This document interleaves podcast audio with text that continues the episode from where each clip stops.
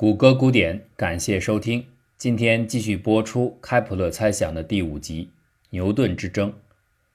回到一六九四年，在当时的两名科学家之间发生过一场争论，争论的主题叫做接吻问题。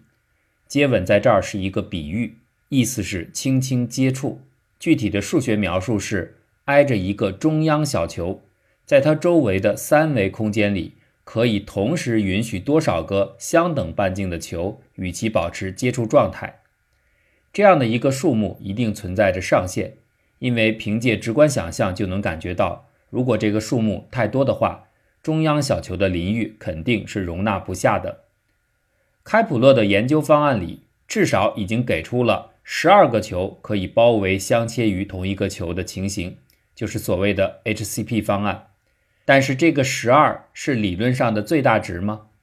这个最大的数字具体是多少？正是伊萨克·牛顿和大卫·格里高利争执的焦点。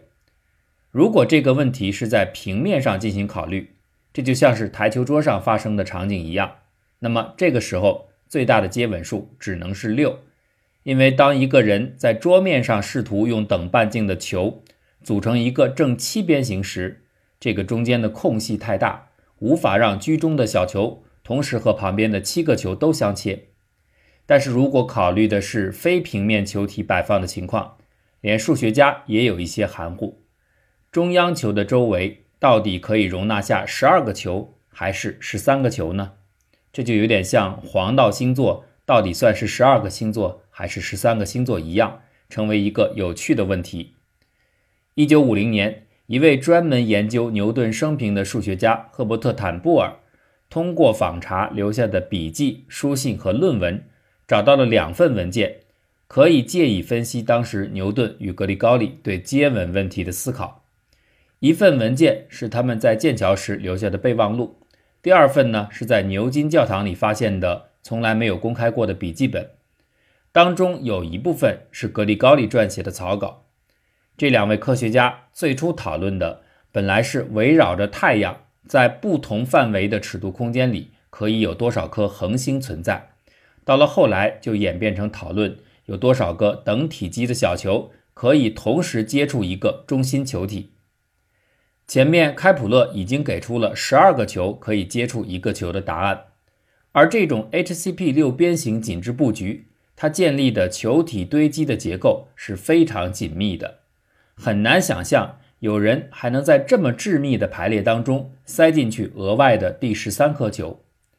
可是另一方面，开普勒自己不就曾经指出过，这种六边形紧致布局有两种实现的堆叠方式吗？三个球一个坑的 HCP 模式和四个球一个坑的 FCC 模式。尽管他说明了这两种方式本质上是一样的，只是视角不同，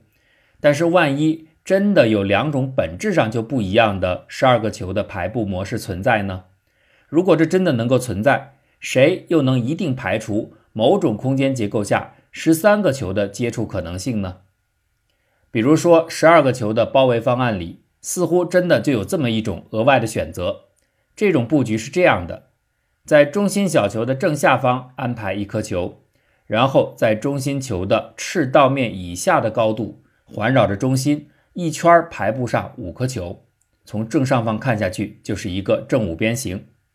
接着，垂直对称的在中心球赤道面以下的高度也环绕排布五颗球，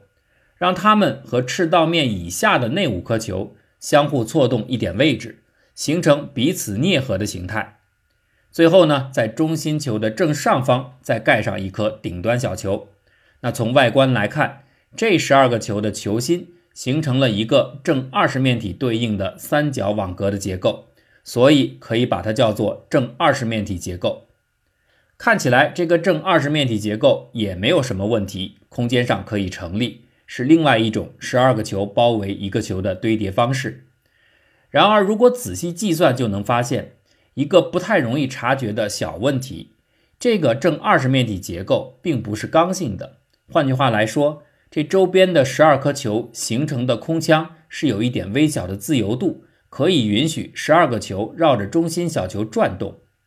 从这个事实出发，格里高利发散式的想到，那会不会存在着某种可能，让自由空间大到足以调整出第十三颗球的位置呢？假如这点真的成立，那接吻数就应该是十三，而不是十二。格里高利甚至提出了自己的论据：假设所有球的直径是一，两个小球如果在直线上一左一右和中间的小球相切的话，那这三个球占据的总空间的直径是三。显然，接吻问题研究的所有的小球一定都处在这个直径为三的大球的空间里边。我们不妨把它称之为边界球。于是，接吻问题可以从下面这个角度来思考一个界限：在中央小球的球心位置放置一盏灯，边界的大球形成的是一个球形的幕布，所有和中心球接触的围绕球在灯的照射下会被投影到直径为三的幕布球面上。整个球幕的总面积可以计算出来是一百一十三点三，而每个周围环绕的小球。在球幕上投影的面积是七点六，二者相除的结果是十四点九。这就是说，以投影来看，总的大球空间里甚至可以容纳不只是三个球，而是十四颗整球。格里高利据此认为，最大接吻数是有可能超过十二的。这里有一个问题：投影面积如此计算简单而明确。但格里高利的方法只是提供了最大接吻数的理论上限。为什么他不直接拿出一个具体的十三个球绕着一个球的摆放方案给牛顿看呢？比如说，他完全可以制造一些小球的模型来实际演示一下。这或许是因为当年的制造技术精度是不够的，而要摆出所谓的十三个球的布局，想必得极为精细才行。十三对一的无法成立，可能会被数学家解释为小球半径的制造误差，而非理论限制。那这样一来，相关实验始终没有进行，而这个问题一延迟就是两个半世纪，直到一九五三年才被最终解决。延迟如此之久，还有一个原因：一九六三年，多伦多大学的康泰斯特证明开普勒时候就发现的六边形紧致布局 HCP。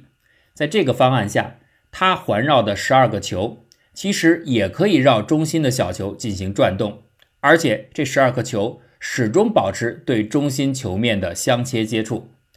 这和前面提到过的顶端一个、底部一个、赤道面上下各五个这种一五五一布局不是一样吗？当 HCP 转动特定的角度，它就会成为正二十面体布局。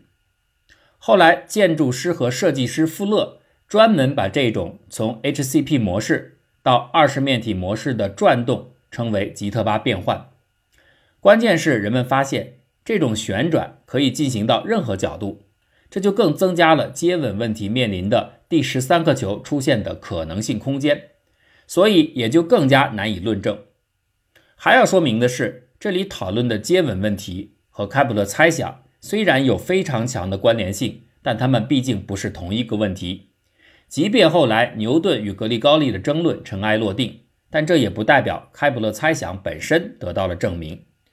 中心小球可能或者不可能触碰到第十三颗球，无关于空间当中最有效率的排布模式是如何的。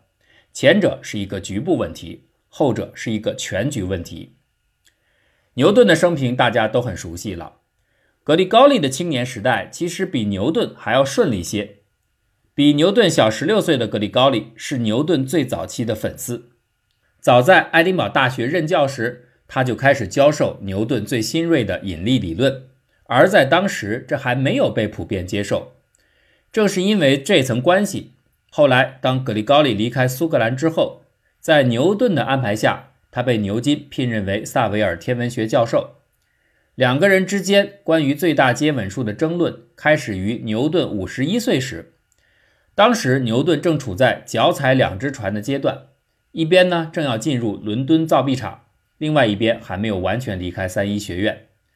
一六九四年五月四日，格里高利前往拜见牛顿，在剑桥待了几天。在这段时间里，两个人无话不谈，对各种科学问题进行了广泛讨论。当然，以他们两个当时的地位来看，这种对话完全是一边倒的、不对等的。牛顿畅谈个人的见解，而格里高利几乎总是忙碌的用小笔记本不断记录下对面的科学巨匠的观点。格里高利的笔头必须很快，因为牛顿的思路不停地从一个话题跳跃到另一个话题。从他的著作《原理》一书的最新修订到曲率的计算，从彗星的彗尾冒烟物质究竟是什么到不同颜色光线的速度，从圆锥曲线的计算到土星和木星的相互影响。牛顿说话速度快，而格里高利呢又很贪心，他想把他们都记下来。有时候看到这个年轻人实在忙活不过来，牛顿索性就从这位朋友的手里直接夺过本子。把自己想说的内容写下来，然后交给格里高利看。由此可见，他们两个的交流气氛是非常融洽的。在格里高利对当时讨论场景记叙的备忘录当中，提到了接吻问题的讨论。最开始记录的是十三这个数字，被认为是环绕着太阳运行的行星的数量。但话题马上又延伸到相等大小球体的可能环绕接触的最大数目。之后，话题再由此推论出以太阳为中心、不同尺度的邻域范围里恒星可能存在的结构。在备忘录的最后，格里高利提出了疑问：对刚性小球来说，是否存在着可能让十三颗球同时接触到中心的相等大小的小球？在坦布尔发现的一段笔记里，记录了格里高利本人对这个问题的思索过程。他首先思考了在平面上最紧密的围绕中心球的布局，至多可以允许六个球形成最内圈。这其实就是开普勒猜想的二维形式。格里高利对这个问题进一步的推导，那再向外延伸出一圈，最多就可以容纳十二个球。如果再向外，就是十八个球一圈。到了这儿，似乎都没有什么错误，也没有太大的难度。此后，他开始转向讨论三维空间的最大接吻数问题。正是在此处，格里高利抛出了让后世忙活了两个多世纪的猜测。他用刚才说过的投影分析法给出了上限，并提出一个没有经过严谨论证的猜想：围绕着中心小球，相同尺度的球体可能存在有十三个球同时与其接触的情况，最大接吻数有可能达到十三。那另一方面，牛顿在自己的论文里写道：“围绕着太阳最接近的内圈一节尺度里，恒星可以同时存在有十三个。”当时的人坚信，自然界的一切规律绝非巧合，所有的数字必定来自奥妙的数学问题。故此，太阳周围不同尺度的半径范围里存在的恒星数目，这个问题的答案。可能就隐藏在相等大小球体如何堆放的公式之中。一个中心球周边近距离、中距离、远距离的各层所能容纳的球体数量，或许正是天上恒星排布的容量。理解了这些古人的信念，就不难明白为什么格里高利和牛顿会对这样两个问题如此的热心。只不过牛顿提出的内层可能有十三个恒星的数字。数字当中是包括中心的太阳的，所以他的推论应该是最大接吻数为十二，这就和格里高利的猜测出现了不一致。现在我们当然清楚，牛顿的答案是正确的，最大接吻数确实是十二，它也因此被称作牛顿数。可是知道这个答案没什么了不起，关键还是对它的证明。第一次这样的证明尝试，看起来更像是一次搞笑过程。瑞士巴塞尔的一位叫本德的博士，向出名的德国期刊《数学物理杂志》提交了自己撰写的论文，题目是“确定关于相等大小球体的一个最大数字，这些球体可以被放置在一个与其具有相等半径的球上”。这么长的一句话，并不是翻译者在做解释，而是论文本来的标题就是这样。论文当中没有提到牛顿和格里高利的接吻术之争。因为作者根本不知道这档子事儿，他是因为自己感兴趣而独立的又提出了这样的几何问题。本德这个名字没起错，确实够笨的。他的证明后来被发现完全是错误的，但其实出错倒没什么。可是他犯下的是重言这样的低级证明错误。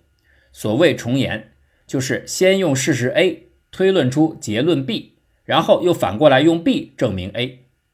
在本德的论述中，他先是给出了大家都非常熟悉的开普勒那个时候已经提到的十二个球包围一个球的经典方案，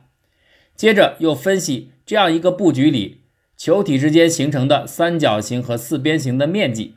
相加起来后，证明这些面积刚好只能够容下十二个球。最后呢，还有点搞笑的补充了一句话，说显然除了如此这般的十二球为一球的堆积方式之外，再也找不到其他的。可以用更多的球紧挨中心球的方法了，所以最大接吻数只能是十二。你看绕了这么大一圈，等于全是废话。最关键的那个部分就是最大值是如何得到的，作者直接用“显然”两个字给划过去了。大家不是不知道能够摆下十二个球，关键是要用严格的证明排除摆下十三个球的可能。大概是因为这篇论文的内容质量太差。本德等自己的文章发表一等就是五年，可奇怪的是，一向对论文质量把关甚严的编辑部，最后居然还是同意接收了这篇毫无意义的论文。为什么接收呢？原因出在一个人身上，这就是期刊当时的主编莱因霍尔德·霍普。作为数学家，霍普的名气不大，他被调侃为数学界的隐士。乍看上去，霍普曾经发表过二百五十篇论文。这绝对算得上是一个辉煌的数字，但在这当中有相当一部分很取巧，是他对其他数学家已发表成果的评论、补充或者改进，所以他真正的原创性研究非常的少。虽然霍普的学术名气不大，但是作为顶级数理期刊的主编，他却拥有着实在的权利，尤其是到了他年事已高时，他对论文质量的判断能力已经显著下降。经常筛选出一些水平存疑的稿件，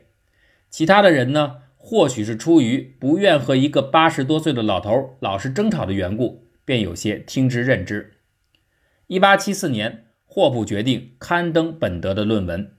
但这位主编的目的看起来并不像是肯定或要传播原作者的研究，相反的，他在这篇论文的后面增加了一个附录部分，叫做编委会评论。里边是霍普本人撰写的他自己对接吻术问题的证明。五年前，当霍普一开始看到本德的稿子的时候，就意识到了里边的谬误。但是这里边的一些内容可能启发了霍普，让他念念不忘要自己做出一个正确的证明。五年过去了，霍普终于觉得自己修正了原先的错误，但是他又不好意思绕开本德这块敲门砖，直接发表自己的成果。于是就用接受了原作者稿件的同时，增添编辑部评论的形式进行了出版。这么看来，本德文章的发表还得感谢借了主编的光。霍普的证明思路的确摆脱了原文的一些限制，它并不依赖于某种固定的十二个球的布局，而是很一般性的讨论，从面积角度论证了无论怎么调整外围的十二颗球。你都不可能腾挪出足够的空间去容纳第十三颗球。仅仅一年之后的1875年，一个叫做西蒙根塔的人，同样在《数学物理》杂志上发表了他对这个问题的研究论文。他是当时非常流行的一种地心理论的支持者。这种理论认为，地球的内核是由高度致密的气体组成的。根塔对接吻数感兴趣。是因为他觉得弄清楚这个问题，将有可能提示他在物质的内部，一个原子可以和多少个相邻的原子产生相互的作用。根塔最初认为霍普的证明太啰嗦，可以用自己提出的一个更简单的版本来替代。在研究中，他同样考虑的是投影方法，只不过不是像前面提到过的，在一个直径为三的边界球面上投影，而是投影在直径为一的。中心球的球面上，通过一系列的复杂运算，根塔发现，仅从投影面积来看，并不能排除第十三颗球存在的可能。所以他的方法既没有证实，也没有证伪最大接吻数必须是十二。到这儿，大概就是这个问题来到十九世纪末的时候取得的进展。但是很快，霍普的证明过程就被发现存在根本性的缺陷。在他的证明里有一条基础性的假设，那就是把所有的球心如果用直线连接起来，当出现交叉线段时，始终删掉那个较长的线段。那么这样的操作得到的最后的网格将全部由三角形组成。可是后来的研究者通过构造给出了一个很明确的不全是三角网格的反例，因此这整个证明就被完全的推翻。问题再度回到了原点，直到二十世纪中期，它才被两位顶尖的数学家真正的解决。一九五三年，德国的库尔特·舒特与荷兰的数学大牛范德瓦尔登合作，在当时德国最顶尖的数学年鉴上发表论文。论文的题目就叫《十三个球问题》，完整的给出了接吻数问题的最终证明。舒特的老师是大名鼎鼎的巨星希尔伯特，舒特是他最后的一个关门弟子。但是实际上，在舒特的读博期间，希尔伯特年事已高，基本没有什么机会见自己这个关门的学生。舒特更多的是通过希尔伯特的一位助手，后来也成为著名的逻辑学家的保罗·伯内斯进行学习。到一九三三年，二十四岁的舒特获得博士学位时，他其实只见过希尔伯特一次面。出生在阿姆斯特丹的范德瓦尔登比舒特年长。当舒特还在读博的时候，他已经担任了哥廷根大学的助教。范德瓦尔登从小就表现出早熟的数学才能。高中毕业之后，他顺利进入到荷兰的阿姆斯特丹大学。但是这所大学在当时的欧洲来说，并非顶尖学府。除了例行的课程，并不能提供天才的范德瓦尔登他所需要的养分，所以他就趁着假期参与到哥廷根大学的讨论班。彼时的哥廷根仍是一所非常传统和老派的学府，教授总是身着一丝不苟的装束，追求完美的课堂教学效果。他们个个性格严肃，而且目空一切，上课的时候绝不容许自己出一星半点的差错。有的时候呢，又经常说一些让底下的学生模棱两可的深奥的内容，学生们绝不敢轻易的追问教授，甚至很少有人敢于在交流时把眼睛抬起来直接盯着教授看。如果有哪一个后辈有幸被教授看中，邀请他去家中做客，那简直是莫大的荣誉。在哥廷根短暂的停留之后，范德瓦尔登不得不进入到荷兰军队服役。在那儿，他努力利用一切闲暇时间完成自己的博士论文。其实他很想用德文来撰写，这样哥廷根大学的老师和同学就可以直接阅读他的文章。但是阿姆斯特丹大学的校规仅允许一种外语存在，那就是拉丁文。所以范德瓦尔登还是选择了荷兰语。一九二六年，范德瓦尔登又获得了洛克菲勒奖学金，他再次参与到哥廷根的博士后讨论班。希尔伯特当然是哥廷根的扛把子，但在那儿藏龙卧虎。还有一位数学大师对范德瓦尔登来说有更直接和更深刻的影响，这个人就是被爱因斯坦赞誉为迄今为止最杰出的创造性天才——哥廷根大学当时唯一破格聘任的女性讲师埃米诺特。诺特在代数领域的出色洞察力，帮助他揭示出。对称性和守恒率之间的基本关系，这被认为是二十世纪初最重要的物理学发现之一，被许多同行给予最高的评价。诺特讲授的课程非常的艰深，一般的学生难以理解，只有包括范德瓦尔登在内的少数人可以听明白。他后来越来越对诺特产生敬佩之情，称他在代数学方面的思想简直无可比拟。受到诺特以及另外一位数学家埃米尔·阿廷的不断熏陶，范德瓦尔登的代数学造诣日渐精进。他尤其擅长把枯燥难懂的想法用简明清晰的语言表达出来。所以，范德瓦尔登后来传之于世的他最突出的成就，是一九三零到一九三一年间由他撰写的两卷本《现代代数》一书。这本书一出版就立刻成为畅销书籍。而且迅速地被翻译成多种语言版本，直到今天，还有很多学习代数的学生喜欢阅读这本书。有人形容，只有范德瓦尔登才同时具备对代数世界根本特性的敏锐想象力和过人的描述能力，因此啊，他的存在才让其他人有条件更轻松地领略到诺特和其他代数学家深邃的思想。回到最大接吻数问题，早在哥廷根时期就已经结识的范德瓦尔登和舒特，二战之后又重新取得联系。在一九五零年代，两个人开始合作研究。对于最大接吻数是十二的确认，舒特首先给出了一个自己的证明。稍后，范德瓦尔登提出了另外一套更简洁的证明方法。那这个时候怎么办呢？到底发表谁的成果呢？